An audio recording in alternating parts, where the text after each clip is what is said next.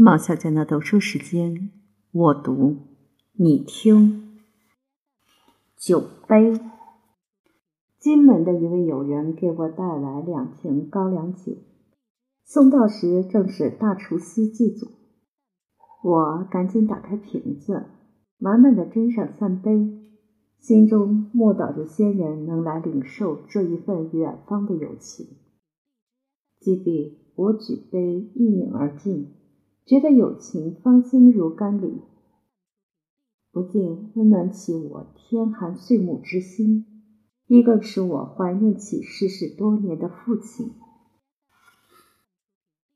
父亲生平虽不算嗜酒，倒也喜欢稍饮数杯，可是他的酒客与痔疮不允许他多喝，在为情聊胜于无的心情下。他就用一只玲珑的小玉杯，斟上半杯上好的白干，捧在手中摩挲把玩，再微微啜上一口，抓一把花生慢慢剥着。酒尽时，杯中余香犹在。父亲解嘲似的说：“晋朝陶渊明不会操琴而有无弦琴，我不能饮酒而有空玉杯。”也可说是与古人比美了。这只玉杯是父亲心爱之物，据说以之针灸按摩四肢可以治疗风湿。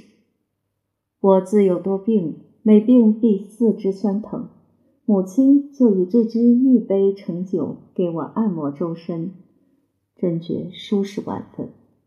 可是有一次，我却不当心把玉杯砸破了，我怕父亲责骂。就蒙头做大病状。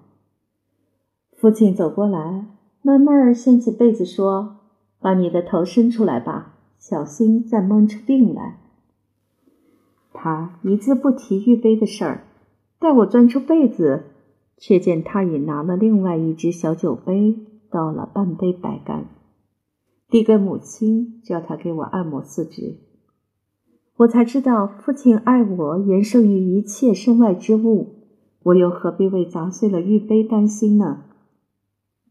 那年父亲的生日，我特地在江西瓷器店里买了一只小瓷杯送父亲饮酒，每饮只限此一杯。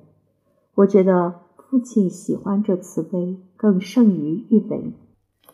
他给我的诗有“只为爱女更此杯”之句。父亲说：“瓷杯与瓷杯。”与您相关，如此默念此句，更深深体会到慈父之心。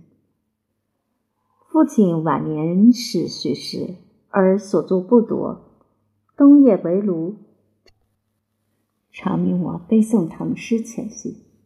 父亲最喜欢杜工部诗，每吟至“且看欲尽花惊眼，唯言山多酒入唇”之句。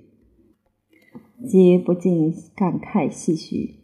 可是猛抬头见窗外寒梅一枝，傲岸于风雪中的姿态，他又转忧为喜地说：“我虽衰老了，却望你能像这梅花似的，于风霜雨雪中一枝独秀。”熊熊的炉火映照着父亲的容颜，我顿觉父亲也显得壮健许多了。父亲又命我去厨房拿酒来，他怕我胆小，一个人不敢去，就说：“我来大声念诗，你听着我的诗声，一路去就不怕黑了。”于是他就念起来：“有梅无雪不精神，有雪无诗俗了人。日暮诗成天又雪，与梅天作十分春。”我一路听着，渐行渐远。而诗声仍隐约可闻。我从容的拿好酒，捧了进来。父亲问我：“怕吗？”我说：“有爸爸陪我，就不怕了。”他举杯饮了一口，忽又叹息道：“你自幼就胆小，永远是要人陪着的。如今长大了，应该学得顽强胆大些，什么都不要怕。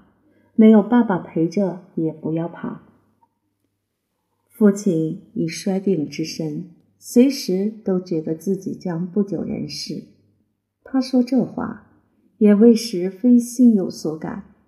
我看他眼中闪着泪光，心头的酸楚更是难以名状。如今在台湾冬天见不到雪，也不易找到梅花，而慈父的音容与朗朗诗声一直像围绕在我的身边，我应该再也不会胆怯了。记得是父亲在杭州最后的一个春天。我陪他在西泠桥上看渔翁垂钓，他忽然醒来，口占两句道：“门林花市占春早，居尽湖滨归钓迟。”我觉得此二句充满了春天的希望，足以象征父亲的心境开朗了。心中默祷他老人家的病能够早日痊愈，可是上天并未曾祝福父亲。不久，他肺病转剧，寒热渐作，病身戈壁后，此诗就始终未能续成。那年腊月，在故乡大除夕祭祖，父亲还勉强扶病主持，并做了一首律诗。最后四句记得是：“一声爆竹连烽火，万里归心动木家。有喜团圆开岁宴，茶圣杜老富无家。”诗虽未见功力，却透露着无限感伤。一年秋天，父亲终于一病不起了。所谓团圆岁宴，又成谶语。而连年烽火中转死流离，真令人有杜老无家之叹。在此岁尾年头，对清尊追念先人，又将何以为万里归心？